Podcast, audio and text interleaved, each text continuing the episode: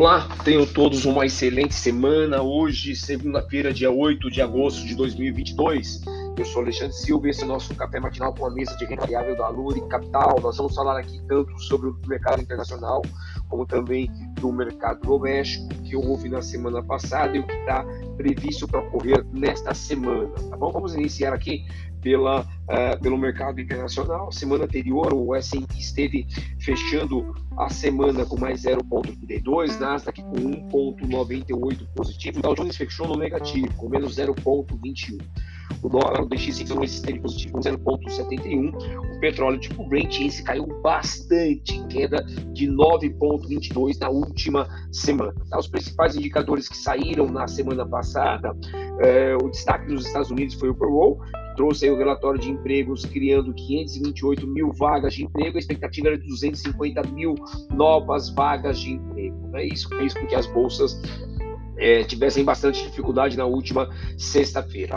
Na, União Europeia, nós tivemos aí a decisão, é, do, do, na verdade, o PMI composto lá no bloco, né, ele apresentou 49,9 pontos, a expectativa era de 49,6, veio praticamente alinhada aí, tá? Aqui no Brasil, o que mais chamou atenção foi a decisão da taxa de juros, né, teve alta de 0,50%, é, batendo a 13,75%, né, e o IGPDI, que saiu é, e apresentou queda de 0,38, a expectativa era de queda de 0,15. Então, a inflação dando um arrefecimento aí, tá bom? É, os mercados futuros abriram agora às 8 horas, S&P é, com 0,51 de alta, Nasdaq com 0,64, Dow Jones com 0,42, SXXP 600 europeia é, com 0,75. Petróleo bate neste momento com menos 0,97%. Tá? É, no nosso mercado doméstico, a semana anterior, o nosso Ibov teve em alta, fechou com alta de 3,21 dólar, fechou em queda de menos 0,36 e os juros, o DI 1R25 com queda de 4,57. O que chamou atenção, está chamando atenção, é o fluxo de capital estrangeiro entrando pelo canal B3, né? Nós já tivemos, estamos tendo vários dias aqui de entrada significativas de capital estrangeiro. É, na última, no último dia 4, nós tivemos a entrada de 1 bilhão. Né? Nos últimos 13 pregões, a soma já chega a 4,19. Tá? Então é bem significativa a entrada de capital é, de fluxo estrangeiro, bem bacana isso. Tá?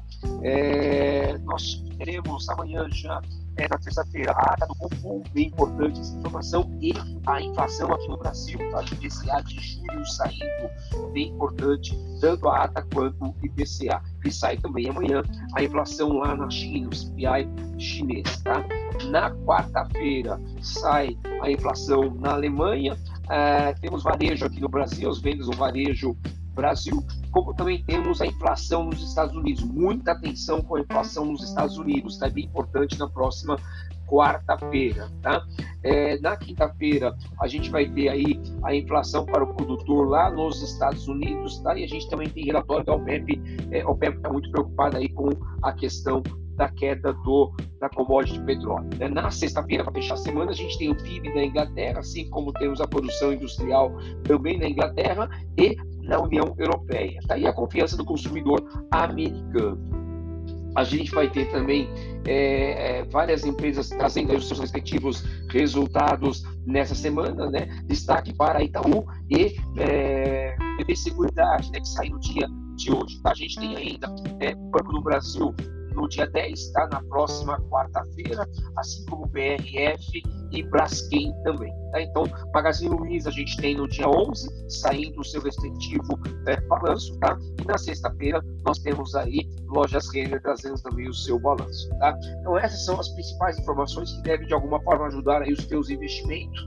E a todos um excelente dia, uma excelente semana e um forte abraço.